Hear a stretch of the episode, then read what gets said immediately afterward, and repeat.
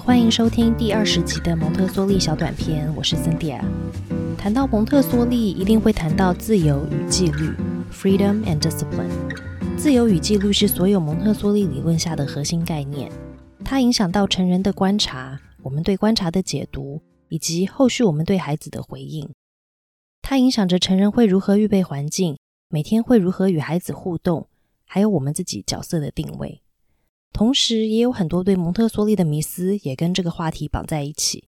比方说，蒙特梭利实在太过度限制与压抑孩子了，他们完全没有自由，无法享受童年玩乐的乐趣，而且他们的创意都被抹杀了。另一面的解读是，蒙特梭利小孩每天上学都好像无所事事，走来走去闲晃，也没看到老师在帮他们上课，他们就是太过度自由了，想做什么就做什么。只顾着做自己想做的事，但忽略学科学习，开心一时，但很难开心一世。到底哪一个说法是对的呢？最近我看了一篇我非常推荐的文章，是由美国 AMI 三到六岁培训师 Sarah Warner Andrews 所写的。他会诊了蒙特梭利医生、其他蒙特梭利专家以及他自己对自由与纪律的清楚解说。更重要的是，Sarah 培训师帮我重新认识了已经听很久的自由与纪律。我想透过连载的方式，利用 Sarah 的文章内容为基础，将自由与纪律介绍给大家。接下来的小短片，我将会聊从传统与蒙特梭利的角度聊纪律，从传统与蒙特梭利的角度看自由，蒙特梭利对自由与独立的定义，还有蒙特梭利怎么看限制与选择。那我们就开始吧。今天我们先来聊纪律。一般来说，英文的 discipline 这个字，以及翻译成中文的纪律。都代表一种行为的准则，也有必须要符合这个准则的意思。当运用在成人与孩子的关系时，纪律指的是成人要如何让孩子的行为检点。要怎么做到呢？从行为论的角度，我们可以用奖励来鼓励我们偏好的行为，比方说口头的夸奖，例如“你好棒”；物质的奖励，例如送贴纸、送礼物、赚到零用钱等。当孩子的行为是我们不喜欢的，行为论说我们要用惩罚来喝阻这些行为，比方说 time out 罚站、责骂、丧失某种权益，例如玩乐时间或吃喜欢的点心；身体的痛楚，例如打屁股或打手心。在这样的互动中，不难发现孩子的行为是否适当，是依照成人的标准。孩子必须服从成人的指令。有些时候，成人甚至必须在这个关系里占上风。在传统的定义下，很乖，通常联想到的是一个文静不动、安静、不会制造我们麻烦的孩子。说到这里，你是否有种熟悉感？是否在小时候，我们的父母或是老师也用类似的方式对待过我们？也或许我们现在也正在用这样的方式在与我们自己的孩子或学生互动。那蒙特梭利又是怎么定义纪律呢？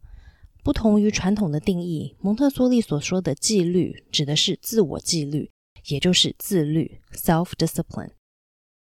刚刚我们听到的纪律对孩子来说是一种来自外在的规范，甚至是强迫。但蒙特梭利医生说，自律是一种孩子内在的力量。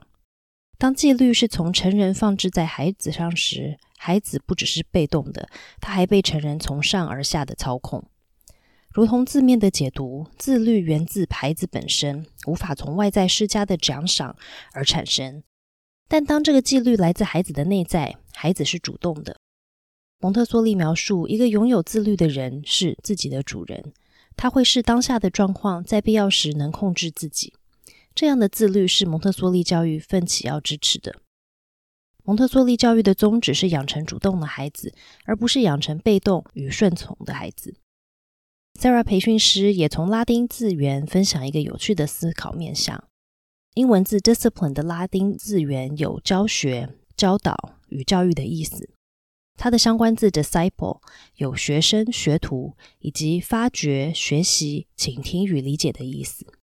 从这个角度可以推测，蒙特梭利所定义的纪律来自一个孩子自己逐渐认识、学习与发展的过程。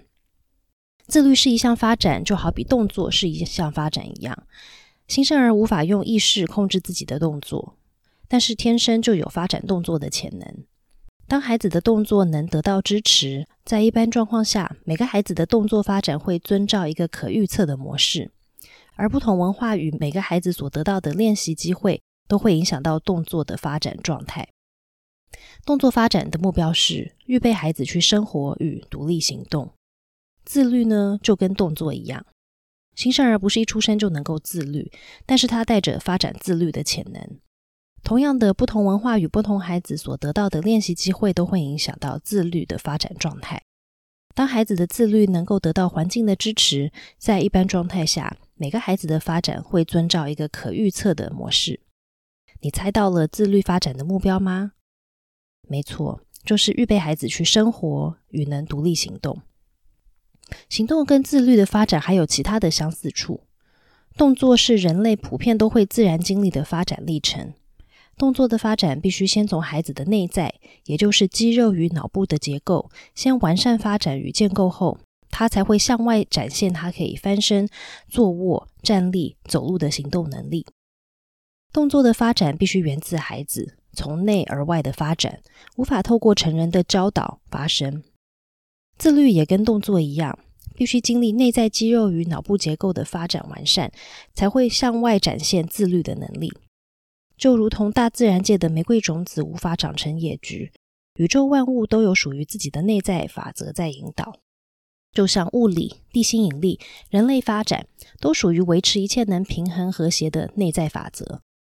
而零到六岁的人类发展，还受到了我们之前聊过的吸收性心智，还有动作、语言、次序、社会化、感官探索的敏感期辅助，同时也受到文化还有社会的影响。比方说，不同文化对好的行为可能有不同的定义，而且也随着时间会演变。虽然内在还有外显的自律很不一样，但他们却有着紧密的关系。他们不能互相抵触，否则一个人的心理与生理会失衡。